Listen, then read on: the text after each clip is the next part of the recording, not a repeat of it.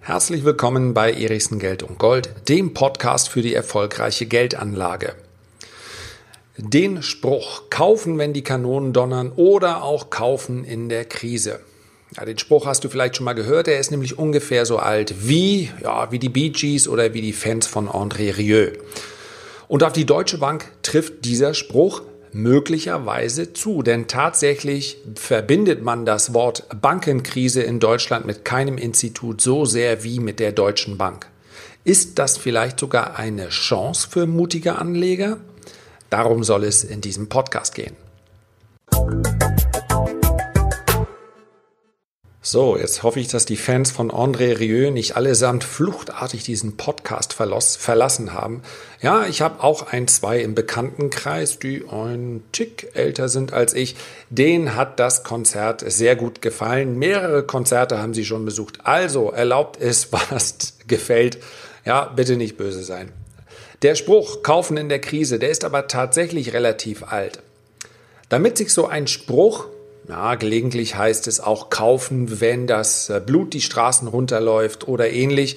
Damit sich so ein Spruch halten kann, muss aber eins erfüllen, er sollte richtig sein. Und in vielen Fällen stimmt das tatsächlich.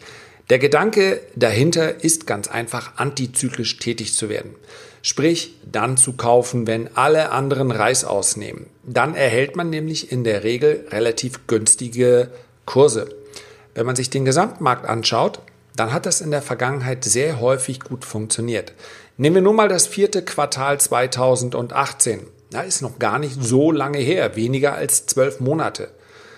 Da sind die amerikanischen Indizes innerhalb kürzester Zeit um 20 Prozent eingebrochen, der deutsche DAX sogar um fast 30 Prozent. Das darf man schon eine handfeste Korrektur nennen.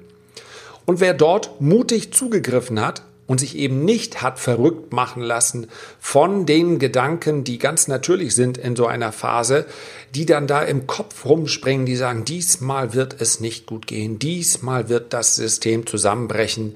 Ja, wie es so schön heißt, eines Tages wird die Welt untergehen, aber an allen anderen Tagen eben nicht. Und das hat an der Börse durchaus Tradition. Wer dort mutig zugegriffen hat, der sitzt auf zweistelligen Kursgewinnen. Einige Aktien haben sich aus der zweiten Reihe, haben sogar 30, 40, 50 Prozent seitdem äh, zugelegt.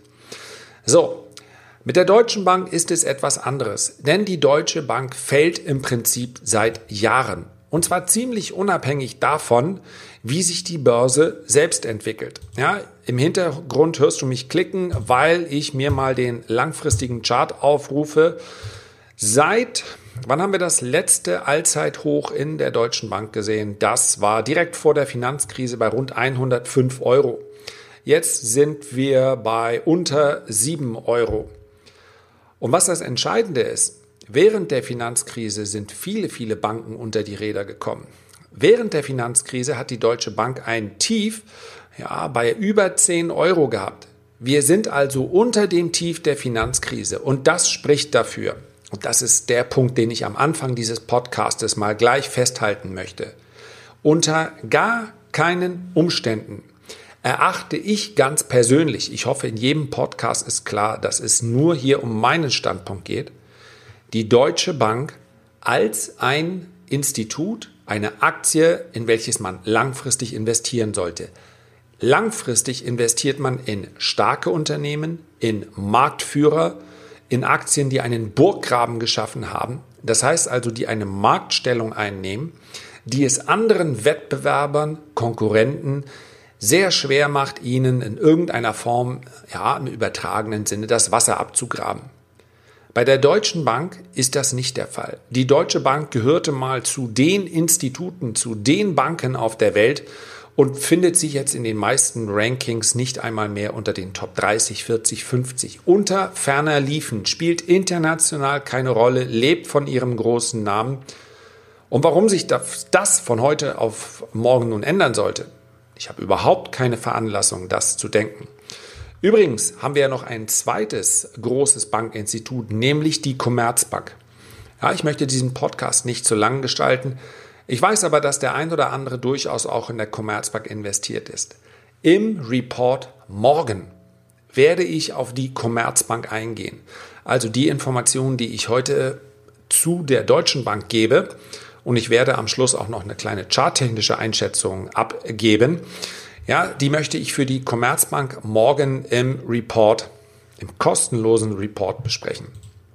Das heißt also, wenn du das gerne haben möchtest, dann einfach hier unter diesem Podcast auf den Link äh, drücken und dich für diesen Podcast anmelden. Ich kann es nur noch mal wiederholen. Für diesen Podcast bekomme ich, ich bekomme sehr, sehr viele positive Rückmeldungen bis hin zu den Einschätzungen, dass er, dass der Report wertvollere Informationen äh, bietet, häufig als einige kostenpflichtige Produkte. Und wenn du das ausprobieren magst, ja, dann mach das bitte und schau ihn dir einfach mal an. Ich denke, relativ wenig zu verlieren bei so einem Deal. Kommen wir nochmal auf die Deutsche Bank und werfen mal einen Blick darauf, was die Aktie momentan ja, im Prinzip seit Jahren belastet. Ich nehme nun mal stellvertretend aus den Nachrichten der letzten Monate. Ja, hier aus dem Reuters lese ich dir vor, das ist aus äh, der letzten Woche. Die Deutsche Bank hat im Zusammenhang mit dem Geldwäscheskandal bei der Danske Bank Besuch von der Staatsanwaltschaft Frankfurt erhalten. Ein Sprecher der Deutschen Bank sagte, die Bank habe die von der Behörde angeforderten Unterlagen so weit wie möglich in Klammern freiwillig herausgegeben und werde mit der Staatsanwaltschaft kooperieren. Bei der Aufdeckung des Geldwäscheskandals vergangenes Jahr bei der Danske Bank, die Milliarden von Dollar durch ihre estnische Filiale geschleust hatte, war auch die Deutsche Bank in die Schlagzeilen geraten.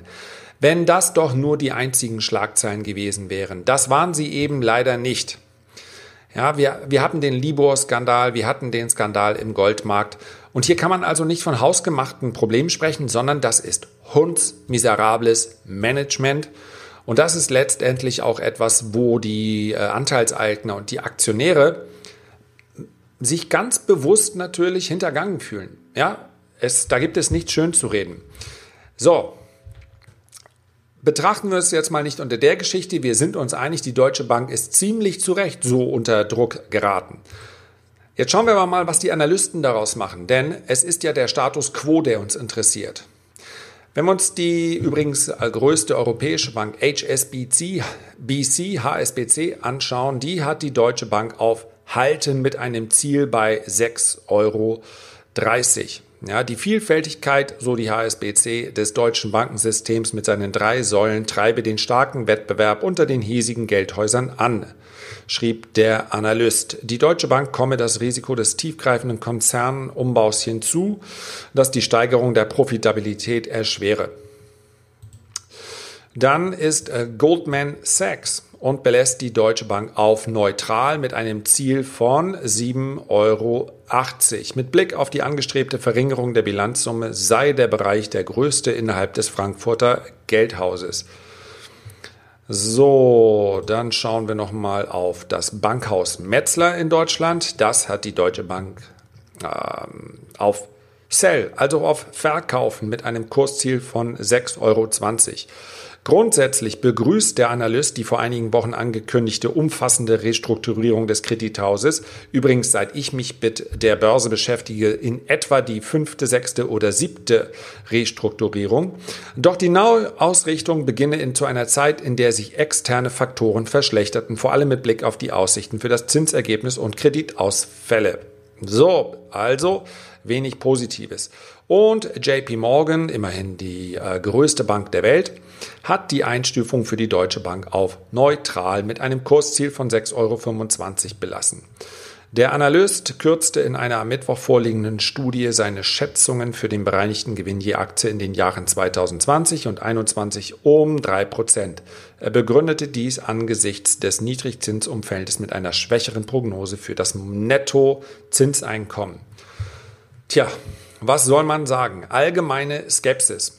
Und ehrlich gesagt, wenn jemand unter antizyklischen Aspekten sich der Deutschen Bank nähert, ja, dann ist das vielleicht auch äh, gewollt so. Denn wenn sämtliche Analysten jetzt positiv wären, dann würde die Aktie vermutlich höher stehen. Betrachten wir das Ganze also mal unter einem spekulativen Standpunkt. Dann kann man das nur, indem man sich der Kursmarken annimmt. Denn wenn ich sage, ich kaufe die Aktie der Deutschen Bank, wenn sich das gesamte Umfeld verbessert hat, wenn also die Bank besser dasteht, dann kann man die Bank natürlich zwangsläufig nicht mehr zu diesem Kurs kaufen. Ja? Und das, deswegen ist es so wichtig, als jemand, der sich, ähm, ja, der spekulativ unterwegs ist, der muss sich vorher einen Plan machen. Und ich habe es in diesem Podcast sicherlich schon mal erwähnt. Der allerwichtigste Teil dieses Plans ist, wo breche ich denn meine Spekulation ab?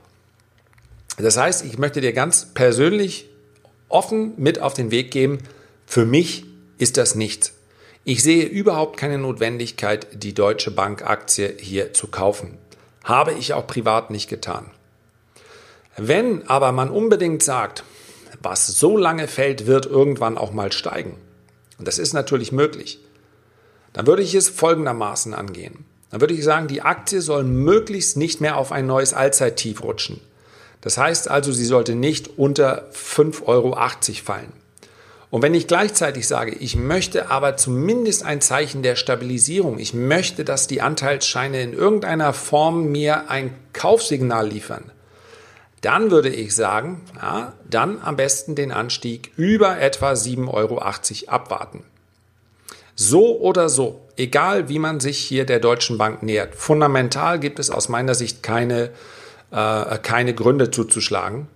Es muss ein, ja, in der Tradersprache heißt das Stop her, ein, eine, ja, ein, ein Exit-Szenario. Etwas, wo man sagt, hier verkaufe ich die Bank auch wieder. Denn, und das solltest du durchaus als Mahnmal betrachten, in einer Studie der Consorsbank wurde aufgelistet, welche Aktien sich besonders häufig in deutschen Depots finden. Und man kann es eigentlich kaum glauben, aber in den Top 10 findet sich auch die Deutsche Bank wieder. Und das ganz sicherlich nicht, weil so viele Deutsche die Deutsche Bank-Aktie in den letzten ein, zwei, drei Jahren gekauft haben, sondern weil so viele die Aktie nicht verkauft haben. Weil sie also gesagt haben, als die Aktie bei 50 Euro stand, ach nee, jetzt ist sie ja schon gefallen um 50 Euro.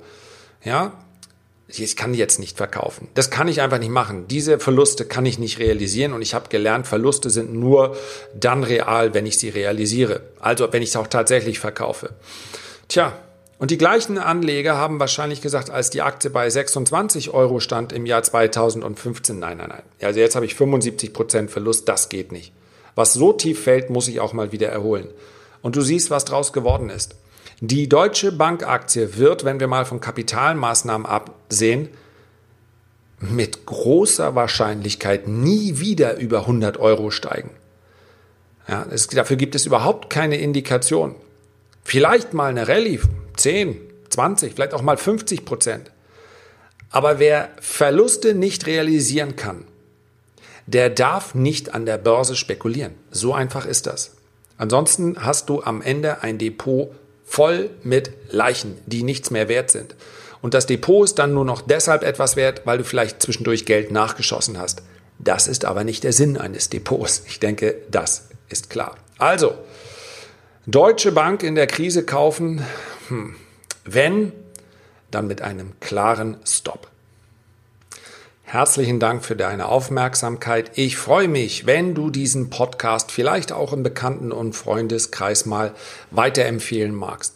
Letztendlich geht es mir darum, dass Geldanlage und Geldaufbewahrung zwei völlig unterschiedliche Dinge sind. In Deutschland hat die Geldaufbewahrung eine große Tradition. Wir sind Weltmeister im Sparen. Das wird uns allerdings in Zukunft teuer zu stehen kommen. Wenn du magst, dann kannst du das vielleicht in deinem Bekanntenkreis so mal weitergeben. Und dann würde ich mich freuen, wenn der ein oder andere hier in dem Podcast mal reinhört. Ich freue mich aufs nächste Mal. Mach's gut. Bis dahin, dein Lars.